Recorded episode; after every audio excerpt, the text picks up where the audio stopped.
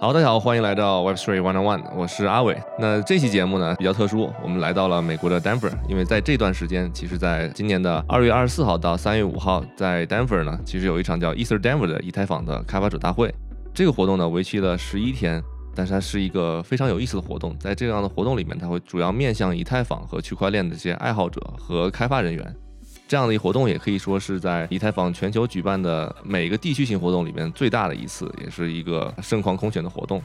那这次活动呢，其实我们也看到了非常多的开发者和参与者。据说在这次的丹佛这么样一个美国中部的城市里边，可能在这一周时间内涌入了四万多人，甚至有一千多个华人来进去。那这次呢，其实我特别参加这次活动呢，也是希望能待在再次这样的一个活动里，带大家一起来看一看。包括以太坊或者整个区块链这个方向上，或者我们在未来的 Web 三的叙事上面会有些什么新的进展？非常巧合，在这次活动上，我其实遇到了一个我们很多年没有见的一个朋友宝子，他现在是作为 Smarty Lab 的 Co-founder，在做自己这样的一个 Crypto Fund。在这次的活动中，他也应该有很多对这个行业和这次活动的一些看法和感想。那我也希望他能从一个比较宏观的角度来帮我们来分析分析和感受一下这次的活动和未来这方面的趋势。简单自我介绍一下吧。谢谢阿伟的邀请，然后今天也是早上八点半，我们两个在周日的早上就临时约了一下，今天九点半在丹佛时间，因为阿伟马上要去赶飞机，然后我明天也要去阿斯本。我跟阿伟认识很早，那是二零一七年十二月份的时候，我当时在做一个去中心化交易所，然后当时在北京，我记得阿伟就过来跟我聊以太坊。其实那个时候，非常多的科技媒体对这件事情是非常存疑的，然后甚至觉得它甚至不算一个赛道。我一八年开始做去中心化交易所，然后因为二零年 DeFi Summer，然后进入到变成了一个流动性提供者，就是 Liquidity Provider。然后在二一年的时候，我们正式机构化做了一个 Crypto Fund，叫 Smarty Lab。然后 Smarty 的意思源于梵语，叫 Mindfulness。我从二零一七年进入这个行业，然后到现在其实已经是六年了。六年时间，其实我们经历了大的周期，经历了三个。我一直提醒我自己的一件事情，就是说我们到底在这个周期的哪一个部分？我们作为一个 crypto fund 的话，我们有一级投资，也有二级 trading。每次对于我来说，来参加这种一年一度的像 East Denver 啊或者 DevCon 的核心是要感受一下潮水涌动的暗流的感觉。这种暗流的感觉其实非常明显，那就是项目跟资本的匹配、开发者的数量和大家对于未来发展的乐观情况，以及下一个阶段的叙事。其实以太坊这个社区发展的是一个非常缓慢的社区，但因为它发展的非常缓慢，所以它没有这种单点的失败的问题。最早之前，我记得我当时见阿伟的时候，其实那时候二零一七年的时候，以太坊就在讲 POW 转型到 POS 这件事情，真真正正花了六年的时间。所以其实互联网时代大家都会讲 move fast and break things，就是我做的快，然后之后我犯错我就改。但其实，在以太坊或者是在这种智能合约去中心化的这种智能合约平台来说，那其实你为了去防止单一风险的危险，所以你只能让群策群力，所以的话就会导致所有的结果都非常的慢。刚刚阿伟也跟我讲，现在最热门的这几个叙事嘛，那我们这次来也会发现，很多展位买 Boost 的人其实是很少有产品的，有产品的人其实往往就吸引不了那么多人，吸引最多人的都是一些宏大的叙事和非常令人有想象空间的命题。最大的命题，其实对于我们来说，第一个肯定是 zk，那就 zero knowledge proof。然后之后的话，下面就是 restaking。然后 restaking 的话，就是说你怎么去把以太坊或比特币的这些经济安全去借给其他的这个 application 或者是桥，或者是 Oracle。这个是像 Eigenlayer 和 Babylon。然后再往下走的话，那就是有点像 account abstraction。今天 WalletCon 这个钱包大会，那其实最早最早的时候，二零一七年的时候，当时大家使用的都是 M token。然后 MetaMask 作为 Chrome extension，大家其实觉得这个东西也不算是个产品，甚至 bug 也非常多。但其实现在 account abstraction 出现了。对我这里帮他解释，就是账户抽象，通常大家也会说叫做 AA 钱包。我们在之前的一期和之前的聊的博客里面，其实大家可以回顾一下，对这块其实有比较多的详细介绍。对，这个是账户抽象。其实账户抽象也很简单，就是说非常反人性，对吧？就比如说我跟我爸妈说，你能不能帮我走一下 Stepen？他如果钱包里没有钱的话，他其实是怎么也做不了这件事情的，所以就必须要别人转他给现在。但账户抽象就是类似于，就比如项目方或者项目给这些新的钱包打一些钱，让他开始最早有一个非常简单的这个 gas fee 去先开始，再往下的叙事就会是更现实。就比如说我们两三年之内呢可以看到的产品化的东西，就比如说千链一千个 app 一千个链，大家就现在说的这个 app chain 对吧？应用链，对应用链。就是每一个 App 都应该是自己的一条链。这个所谓叫 off-chain matching、on-chain settlement，就是在自己的应用链上去做交互记录，在账本上记录自己的行为。但是你最后最大的经济行为，比如说你要去把你的 NFT 提出来，或者你要把你的社交身份提出来，都是在以太坊主网上去提资金最重的东西，就最值钱的东西。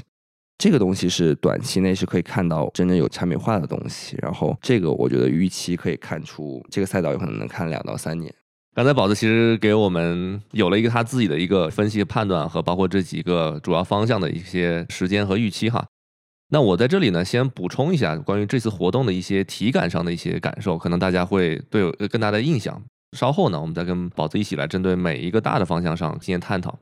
首先，宝子刚刚提到了这个 ZK 啊，就 ZK 简单来说就是 Zero Knowledge 零知证明，这也是从去年开始一个非常火的这样一个赛道。简单来说，就是通过一个新的密码学的方式，我们可以完成以太坊的这个，比如扩容，对吧？L2 上的一些扩容，专门 roll up，就是有一类的系列的这些项目，在 zk sync、zk starkware 等等之类的，都会用采用这种方式。那另外一种方式，其实就偏隐私的计算方向，我们怎么提供一些不需要更多数据和隐私的方式来解决这个问题？zk 也是一个今年热度非常高的话题。我相信在稍后呢，我们可能会专门再有几期节目来探讨 zk 的方向。然后在这次 East Denver 有一个非常有意思的现象，本身这个活动是一个非常大型的活动，同时呢，也有在主会场日程之外有非常多的边会，叫 Side Event，那相当于可能是来自于某些项目方或一些项目方的团体，甚至一些 VC 组织的一些小的，可能是饭局，可能是一些单独的活动，在主会场之外，这个是一个可能来自于这次活动最不一样的地方，可能大家的认知也不太一样。其实参与这样的一个 East Denver，除了你自己作为一个开发者参与黑客马拉松之外和展会之外，其实很大一部分时间大家会游走在 Denver 这个城市里面，参与各种 side event，甚至这个 side event 和社交这件事情才是一个达成新的共识和了解这个行业最好的地方。对，那当时其实我也参与到了 ZK Day，其实这个主要是由 Matter Network 和 Polychain Capital 这两个组织组合，同时他们邀请了很多其他的一些合作伙伴一起。当时我的印象特别深刻，这个活动上你在一个特别大的一个厂房里边。这个厂房里边，当天我觉得现场应该挤进了大概至少有七八百到一千人，应该是一个当时特别火热的这个赛迪文。相比其他的一个可能在 L B N B 或者酒店里的一个小房间，Z K 的当天的感觉就有点像是一个主会场的感觉。从这样的表述呢，大家可以理解，就是 Z K 这个赛道在今年其实是多么的火热，聚集了这么多人参与进来。虽然可能现场到底有多少人是在真做这件事情，我们不知道，但是他从这个人数的数量上，其实聚集了足够的热度和人气。我有一些个人的非常不受欢迎的论点，呃，我觉得 ZK 就像是一帮十六岁的孩子在谈大学毕业去找工作，每个人都非常兴致勃勃的谈，老师也给他们非常多的鼓励，然后资本也给他们很多的钱去培训，但其实没有一个人现在在十六岁变成二十一岁大学毕业去找工作。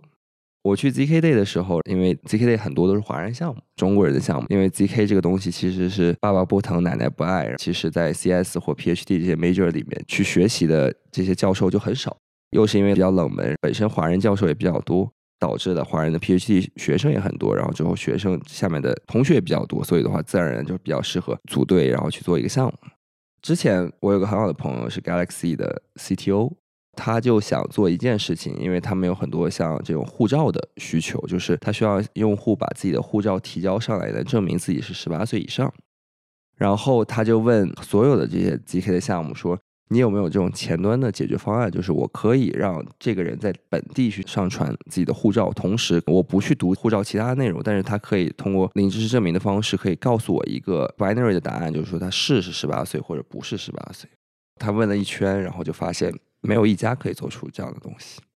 这也间接说明了一些现状，就是说大家都非常乐观，对于 zk 这件事情，可以不管是提高桥的安全性也好，还是真正可以解决这些减少计算的 block space 的 size 也好，还是就是说，其实最后大家所有的用户需要的都是一个多快好省，跟拼多多一样的区块链。我想上网快，我想交易延时短，我是不用付那么多的手续费去完成一笔交易。所以其实大家都认为 zk 是一个大方向。但这个大方向里面有了很多的分支，就是你是做单纯的虚拟机也好，还是你是做以太坊的虚拟机也好，还是你是写 Classic Circuit 它的这个编程语言。所以其实这些的测试网和这些的产品的测试都需要花两到三年的时间，才能真正的能告诉我们在测试网上的结果。当然，测试网的结果也不是产品化的结果，但产品化的结果，我觉得五年的时间。对，我觉得这个是我们现在今天的这期播客，在二零二三年，我觉得希望能在二零二八年能看到一些真正的在主网上的 zk 应用。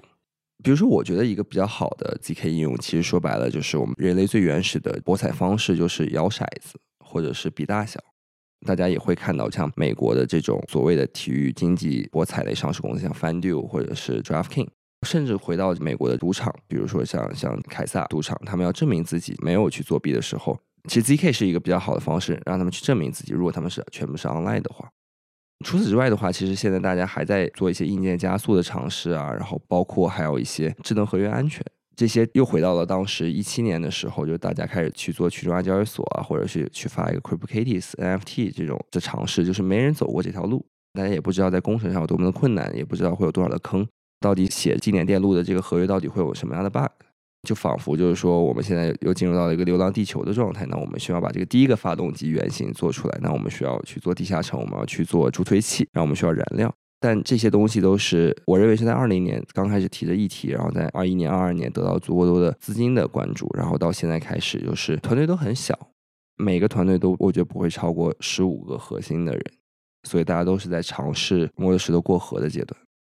对，我觉得这个的一个比喻是一个很有意思的比喻。这个里边，我觉得首先给我们了一个时间预期，就是即便今天 ZK 这么火热，但实际上它最终可能实现应用和实现产品的层面还远比我们想的要更久，对吧？它现在可能获得了资金上或者开发团队的一些的共识。这里面我觉得有一个有意思的点啊，我觉得可以说两个方向。第一，就 ZK 这个方向上，其实有很多的华人团队。其实我们这次看到，像提到这个 ZK Day 的主要的这个主办方 Manta，包括邀请他们其中的项目有 s c o l l t y c o 这些其实都是华人团队。啊，也其实有很多这个华人在这个方面可能是非常优秀的，这是一个非常有意思的现象。第二点呢，就是说，刚才宝子其实也提到了，它其实也是一个由新叙事推动的事件，这个也是可能以太坊整个或者是 Web3 的整个发展中非常有意思的一个现象。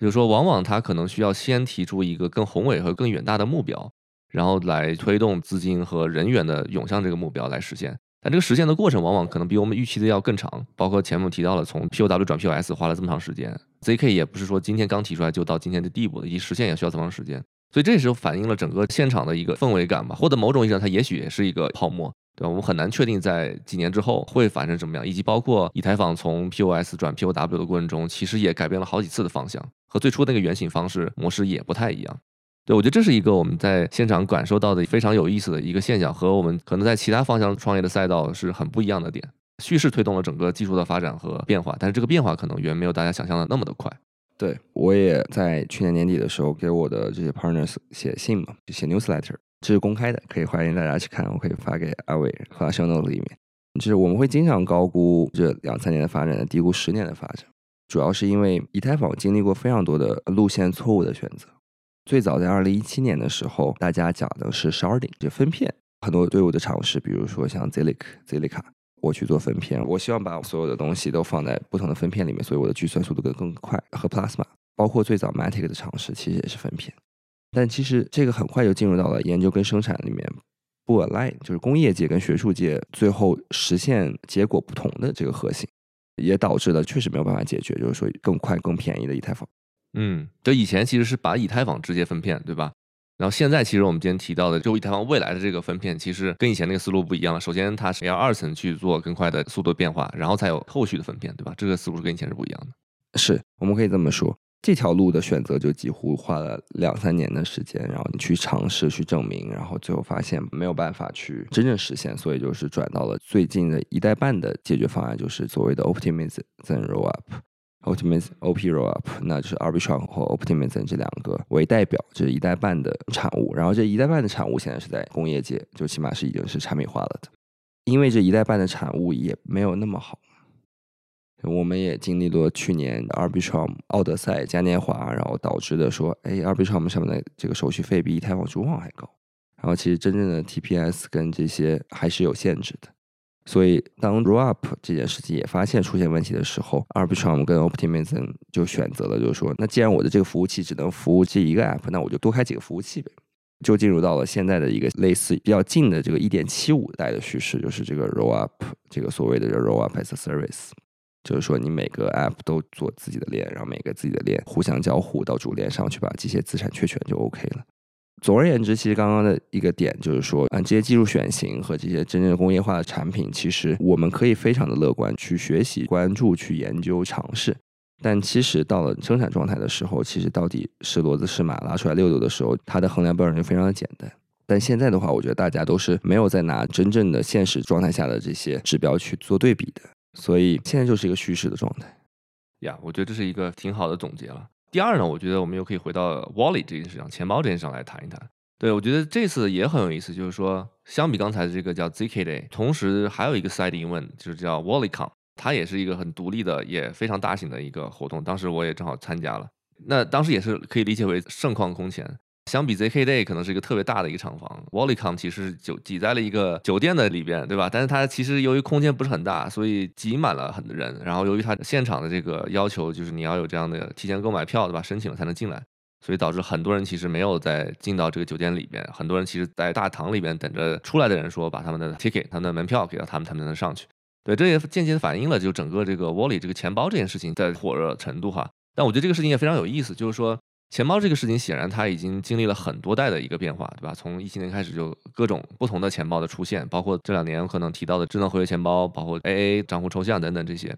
本来以为我们可能认为这是一个已经很老的话题或者很老的产品，但是我们发现大家有一个方向，就所谓的这个入口，对吧？依然认为钱包是一个入口方向。那这个入口也许能干很多事情，也是一个非常强的趋势，一直不断的在推动演进嘛。那我觉得这是可能跟 ZK 不太一样，是 ZK 还是在一个偏愿景的状态，以及我们短期内看不到产品的形式。但钱包是一个比较直接的一个产品，以及它迭代了很多代，所以我也从这个角度来看看，就是你这么长时间的观察，第一就是钱包这件事情什么时候能解决，或者它还要持续多长时间会成为一个继续热度的话题。第二就是可能大家今天谈到的全包的这个叙事方向，不管是 AA 啊，还是说流量入口啊，或今天你还怎么看这件事情？对，其实我的第一个钱包是 M Token 嘛。以太坊的第一个移动钱包，那时候一六一七年，那个时候大家通过钱包的方式进入到以太坊，然后通过以太坊去投资 ICO。Walletcon 我去了，放眼望去，起码见到了三百个钱包团队。但是我当时就问了自己一个问题：那这些三百个人到底谁赚钱呢？嗯哼哼，也不是谁赚钱，就谁有收入呢？真正放眼望去，只有 MetaMask 有收入，M Token 也有一些收入，Phantom 没有收入，这已经是 soula 最大的钱包了。然后还有谁有收入呢？我觉得钱包的竞争是一个非常红海的竞争，它的惨烈程度甚至赶得上千团大战，像美团的这种竞争。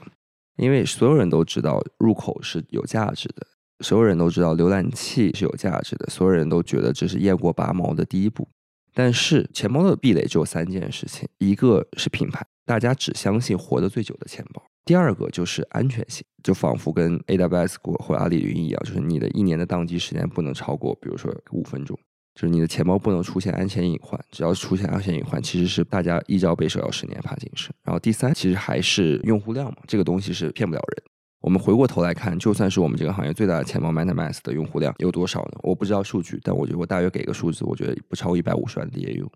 那一百五十万 DAU 的话，你乘一个三，差不多四五百万的这个 MAU。这件事情已经是囊括了所有 EVM 钱包，因为 MetaMask 是一个可以接切 RPC endpoint 所以它就是 EVM 系的钱包的所有用户都到了 MetaMask 手里。这里我补充一个数据啊，我觉得这个数据很有意思，应该是去年的七月份，当时 MetaMask 他说晒了一个六周年的成绩单，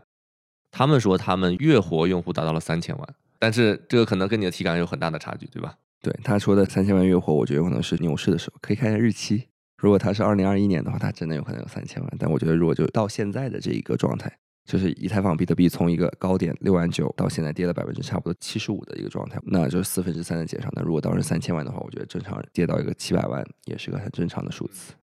我是没有任何的内部消息，我是一个体感或我通过 SimilarWeb 这些的一个估测。那一百五十万的 DAU 的产品，这已经囊括了 Polygon、BSC 和以太坊。这三个主链的用户 DAU active 地址不包括甚至不是人的，就是有合约跟合约互相交互，那他有可能已经是占了所有人了。一个人可能也包括有多个钱包地址，对吧？对，所以这个事情也是我们这个行业的现状。我们这个行业现状就是一个钱包是个红海市场，都在抢现有的以太坊、BSC 和 Polygon 的用户，然后其实也没有什么真正的自己带用户的能力的这个时间点。所以就是我非常担心这个事情，就是其实最适合做钱包的永远都是就像是 Google 做 Chrome 是一样的，就是你需要有一个非常强的现金流的产品，然后你去做一个非现金流的通用的吸引用户的产品去补贴它。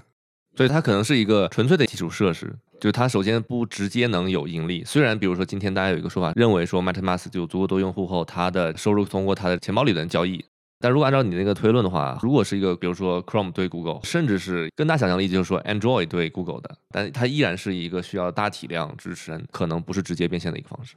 对，我们再简化一下，钱包是什么？那钱包其实就是一个对于智能合约账本的读和写。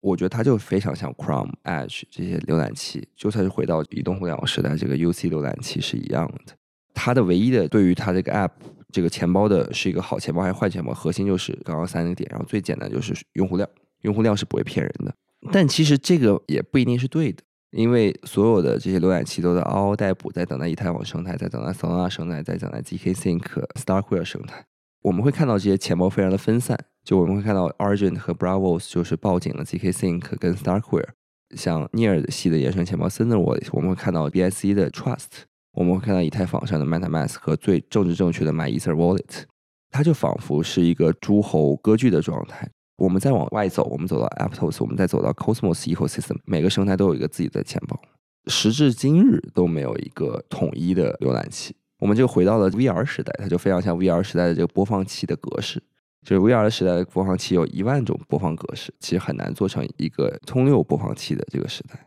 钱包也是一样的，钱包每条链都有不同的格式，都有不同的 account 的设计。但是回过头来，我们从另一个角度来说，那什么东西最适合做钱包？其实并不是 WalletCon 这三百个团队，而最适合做钱包的，永远其实都是 Instagram、WhatsApp、Telegram、Signal、WeChat。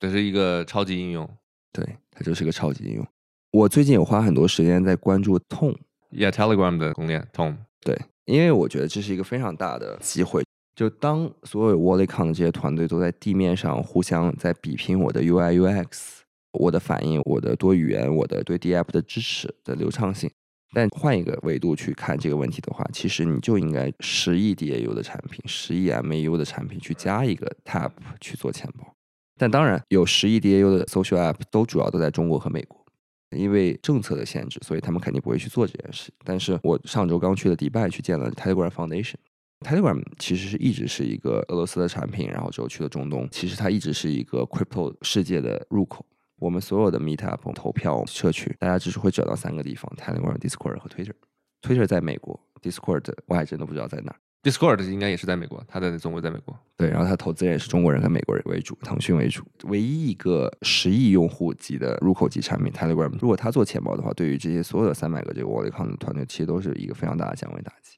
对我这里来回应一下，我觉得这是一个很好的思路，就是把我们从原来的钱包可能是一个创业团队的机会，然后带出了也许根本就不是，对吧？可能是一个大应用或大公链的一个方向。我刚才觉得你讲 VR 这个例子的时候，我觉得还是挺有感触的。如果 VR 是个正确的比喻的话，我们今天来看还有多少个 VR 团队今天还存在？这个很有意思的现象就是整个行业可能覆灭了。还剩下，比如说像 Facebook 还在坚持，对吧？那即便像微软，可能他们的 Hololens 的这个团队都快解散了。应该我觉得很有意思的现象，就本来可能是一个群雄割据、英雄逐鹿的状态，但实际上由于整个行业的没有兴起起来，或者发展速度太慢，最终导致能做出来或撑到最后的是一个大公司。最后他做出了这样一个浏览器级别的产品，解决了这样的一个问题。如果反向回来看，就是也有很有可能，其实不是因为这些团队不够创新，而是就是他没有那么长的时间和资源能够撑到更久的时间。等到比如说大家都不行了，出现一个统一的应用，对吧？我们希望的想法是说，有一个英雄级别的人物出来，他定义了一个新的方向，然后开辟了一个新的道路，定义了钱包，大家都用，对吧？比如说当年是 Facebook 好像有点横空出世的感觉。但可能对于刚才那件事情上，如果按照这个宝子的说法，就痛可能是一个很有意思的点，对吧？Discord 也可能是一个很有意思的点。我觉得这是很好的一个思维实验嘛，我们很难说它的对错。是，包括 Twitter，嗯，包括 Twitter，对，Twitter 也是一个很有意思的点，就大家一直觉得 Twitter 好像不行了，马斯克来了以后，好像又给他推的更整的不行了。那我们上一期节目其实谈到了 Notcher 和 Demons，它也是一个挺有意思从 BTC 生态跑出来的这个项目，但是我们也能感觉到它有它的亮点，但是显然它不可能直接挑战 Twitter。那我们其实当时也提到了一个很重要的观点，就是说不管你的协议是怎么的去中心化。最终回归到产品形态，还就是说用户支持谁？即便是 Twitter，它也完全可以，比如保持相同的品牌名和形态，把自己变成一个 Notch 里边的 Relay 节点，但只有一个 Relay 节点，但是它依然是一个 Twitter 品牌，你赶走不了它的网络效应，这是一个最重要的事情。就是回归到如果我们讲社交网络的一个本质上的话，同样的道理会聚焦于微信，就是我们只有去中心化的存储或者通讯不行，那最终还回归到产品形态的话，还是一个怎么把社交关系给拿到手里才是最重要的事情。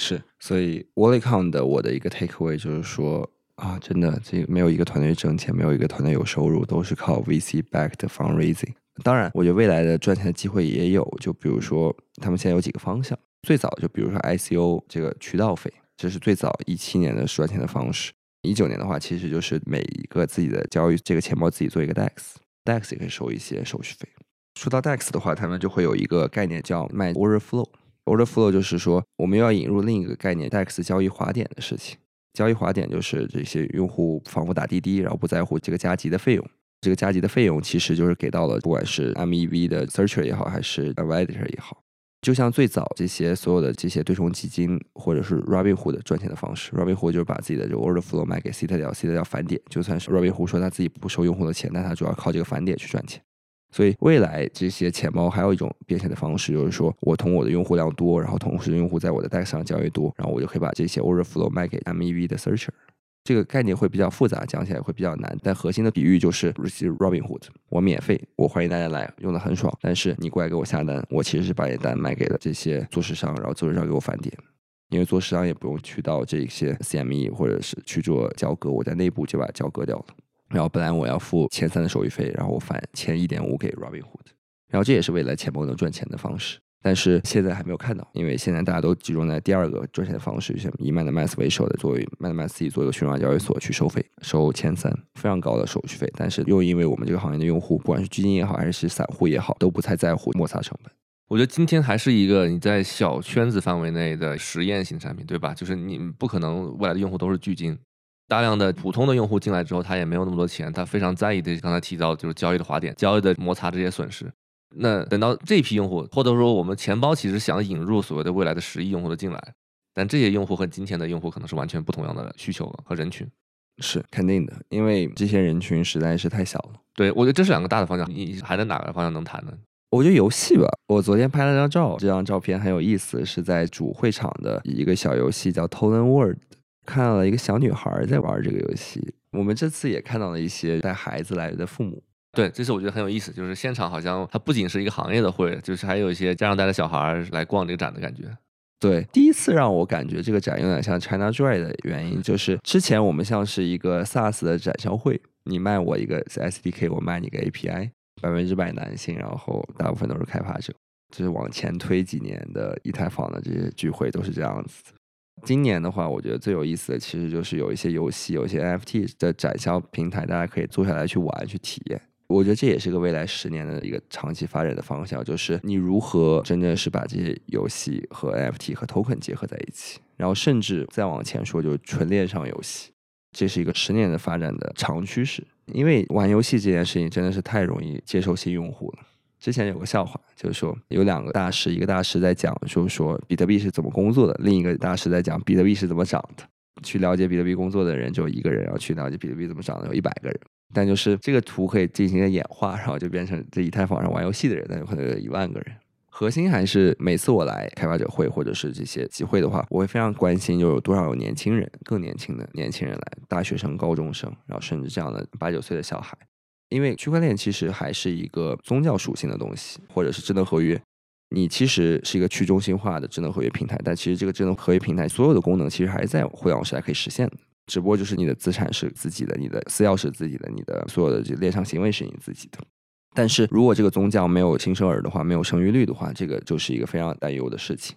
然后我们这个行业的主要生产力还是来自于开发者。那如果就新生的开发者，Berkeley 的学生、Stanford 的学生、MIT 学生去选择 AI 而不选择 Crypto 的话，这件事情会是一个比较大的对未来的发展的一个减速。所以我觉得每次看到这些年轻人，我就觉得就是我非常希望每次我来看这种会议的时候，这些 Hackathon 上面都是这种不同学校年轻人，大学生、大一、大二的学生。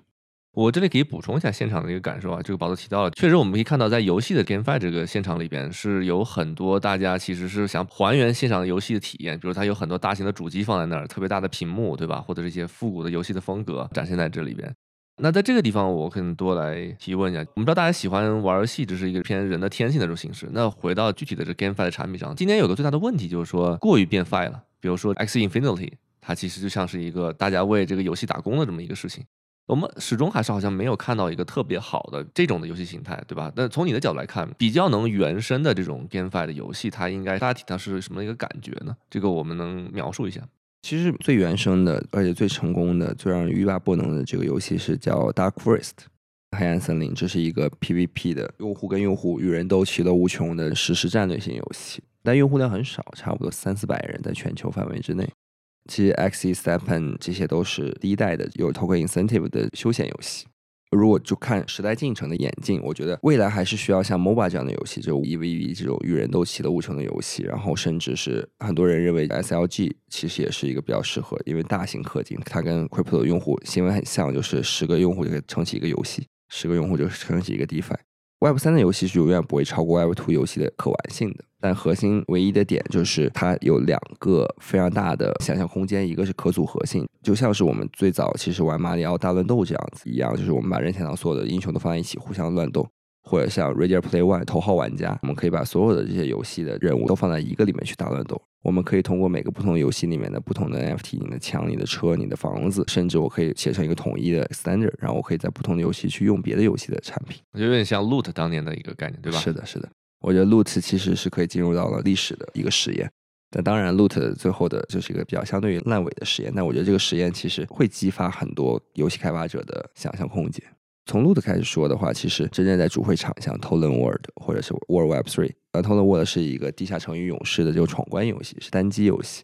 然后 World Web Three 是一个类似于大乱斗，就互相打、互相大逃杀式游戏。这两个就是主要的真正可玩的游戏在主会场。当然，我觉得桌游也是非常适合做 Crypto 游戏，因为最早 Mount Gox 的核心 Mount Gox 早晨其实是一个万智牌的交易所。所以这些 NFT collectible 交换卡片，然后去交易，要组成卡组，然后再去打，这个也是一个很多人在尝试的 genre。Sky Weaver、Gaza n Chain，但唯一的问题是，像 Hearthstone 是一样的，就是它这个太直男了，然后这个受众太小了。我从你的分析来说，我觉得有两点很有意思啊，就是所谓的 takeaway。第一点就是说资产用户，第二点它的可组合性。今天很有一种可能，包括你刚说直男的问题。真正我们迎来一个像这个魔兽世界，对吧？大家知道这么大型的、这么全球范围内使用的这么一个游玩的游戏，我觉得还显然不是短期内能实现的。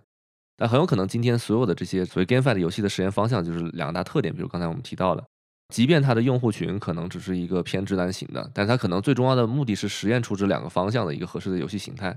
最终可能在这样的游戏形态上面再长出可能更好的游戏。但今天我们直接来一个，比如说魔兽世界，然后加一个它的一个经济系统，可能这个就是完全不 work 的事情，对吧？可能还是这样原生的长出来是一个更有可能成功的事情。对，我觉得我们现在能看到这些游戏都应该都是骨灰。我我看了差不多三百款，不管是 PPT 时代的，就只是有 PPT 的，还是本身有些 demo 的，还是有一些可玩性的游戏。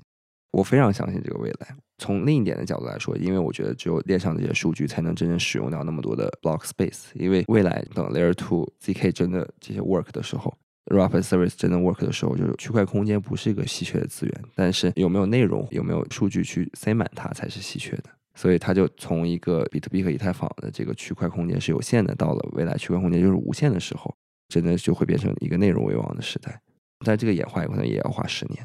游戏的数据是真的非常能占用 block space 的一个想法，因为 NFT 占用不了多少，DeFi 占用不了多少，但游戏是真的可以。然后第二个核心就是说，当我看到那个小女孩在那边玩游戏的时候，我就感觉到我不用再给她讲什么 MetaMask 钱包，我不用给她讲就是说私钥跟公钥的关系，她有可能就是通过这个东西已经完了，然后之后她再导出一个钱包，然后她就真正成为了这个用户。所以就是按照刚才我们回到前面关于钱包的逻辑上。呃，也有可能下一个或者真正钱包的入口是完全是一个好玩的游戏，或者它特别通用性的游戏，或者是一个 Steam 啊，Steam，OK。其实我对 CSS 我是非常的呃，因为钱包跟游戏都是一将功成万骨枯的创业方向，但像 Steam 或者像是最早的这个电玩巴士，甚至是九幺手机助手。哦，我觉得这个比喻非常恰当。九幺手机助手，我不知道阿伟记不记得这个？当年最终是被百度收购了。我最早我拿到我的第一个 iPhone 一的时候，而且那个时候我还是高中，然后我是没有信用卡的，我也买不了 App，我只能去越狱，然后去找九一手机助手去下这些 App。但这个公司存在的周期非常短，但就在存在的那个周期，它如果没有记错的话，是个十三亿或十六亿美金被全资收购的。当时对于我来说，那时候我差不多十七八岁嘛，我非常意外，因为以前所有帮我去做越狱的人都是在这些电子城拿出个电脑就帮我去越狱，然后就就一手就给我下载 app，我从来没有想到这是一个这么大的公司。百度是十九亿美元，在二零一三年下半年收购了九亿助手，所以有可能也会有这种一代半的钱包入口工具。我觉得聊到这是一个很有意思的话题，我们扯回到了手机 app 入口的或者这个应用商店的这个事情，帮大家回顾一下。其实就在很早期，我们大概推到十年前左右时间，一二一三年，那时候有大量的所谓的应用商店出现在安卓市场里面。那这时候大家抢占的也是类似于一个新的入口、新的方向。但就刚刚像宝子说的，其实这件事情的发展的快，终结的也很快。在几年时间内，刚才提到了一三年，这时候百度就收购了九幺。但我们今天来回看这件事情，整个这个行业就不存在了。呃，应用商店不存在了，几乎没有独立的应用商店还有这样的可能性。所有的应用商店都变成了手机厂商自家的应用商店，同时也导致了每个新的 App 开发者他的应用商店的成本和获客成本也急剧的提升。那这个产业结束了，甚至是手机的增长，可能某种意义上随着这样的一个应用商店的结束，也逐渐走向了尾声，逐渐从一个繁荣的市场和非常混乱的市场，变成了一个只有几个巨头控制的市场。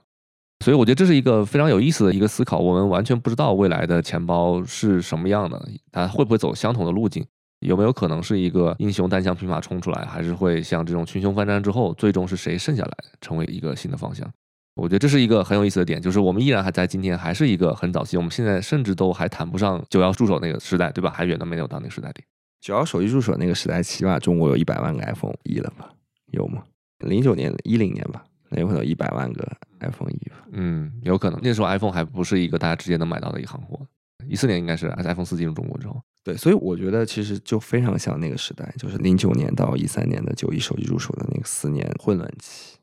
其实现在也非常的混乱，怎么会有三百个钱包团队？对吧？就仿佛就说我妈连一个钱包都都管不过来，她难道要管三百个钱包在自己的 App 上吗？这完全不合理，最多能管三个。所以这是一个百分之九十九死亡淘汰率的游戏。回到游戏，就是这个小女孩，这个小女孩对我触动真的很大，非常大。她爸妈也不知道去哪儿，她就一个人跳到那个桌子上就摁。我也不知道她玩的怎么样，应该玩的也不好，但反正就是非常快就吸引了她的注意力。就你甚至不用给他讲这个去中心化，然后 这个所有的愿景，才就是一个非常简单粗暴的吸引力、美术设计，然后玩法、正反馈。接下来很多人会去 GDC，其实像很多大的公链、很多基金也都非常努力去布局。投游戏、投游戏厂商、投 studio，所以未来我觉得大家其实都已经看到这个方向，但是到底什么样的分类真正适合这个市场，其实大家还没有一个特别大的。但我觉得核心的一个点就是说，一定要是让这种七八岁的小女孩也会喜欢玩的东西。我觉得我们今天停在这儿是一个很好的一个结尾，给我们充满了想象，但是我们也知道这里面有很大的叙事的推动，非常的不稳定，也像是来自一个十字路口。我们觉得未来可能有很多种可能性，但这种可能性很有可能也颠覆了我们之前的想象。我们看到了希望，我们也看到了巨大的不可能。我觉得这是很有意思的事情。这是二零二三年的三月，那我们不知道在今年年底的时候，我们会怎么回看这样一件事情，或今年会发生什么事情。立一个 flag，我们后续可能再来回顾一下，从年尾再看年初的这个变化，还是不是跟之前想的一样？今年到底发生了什么？OK，好，那今天感谢宝子能跟我们聊一聊这次他在参与的分享。我觉得他这很多的观点也是因为了经历了从一七年开始的几轮周期，在这些表象之外，我们看到了很多的分析。我觉得这是一个很有意思的点，大家也希望能有收获吧。感谢宝子，好，谢谢阿伟。Web 三一零一已经登录苹果播客和小宇宙客户端，期待大家的留言评论。海外的听众可以在 Apple Podcast、Spotify、Google Podcast 和 Amazon Music 上收听。并且欢迎在 Web 三一零一的 Twitter 上进行点评，我们会一一回复。最后，本期节目不构成任何投资建议，投资有风险，入市需谨慎。D Y O R，Do your own research。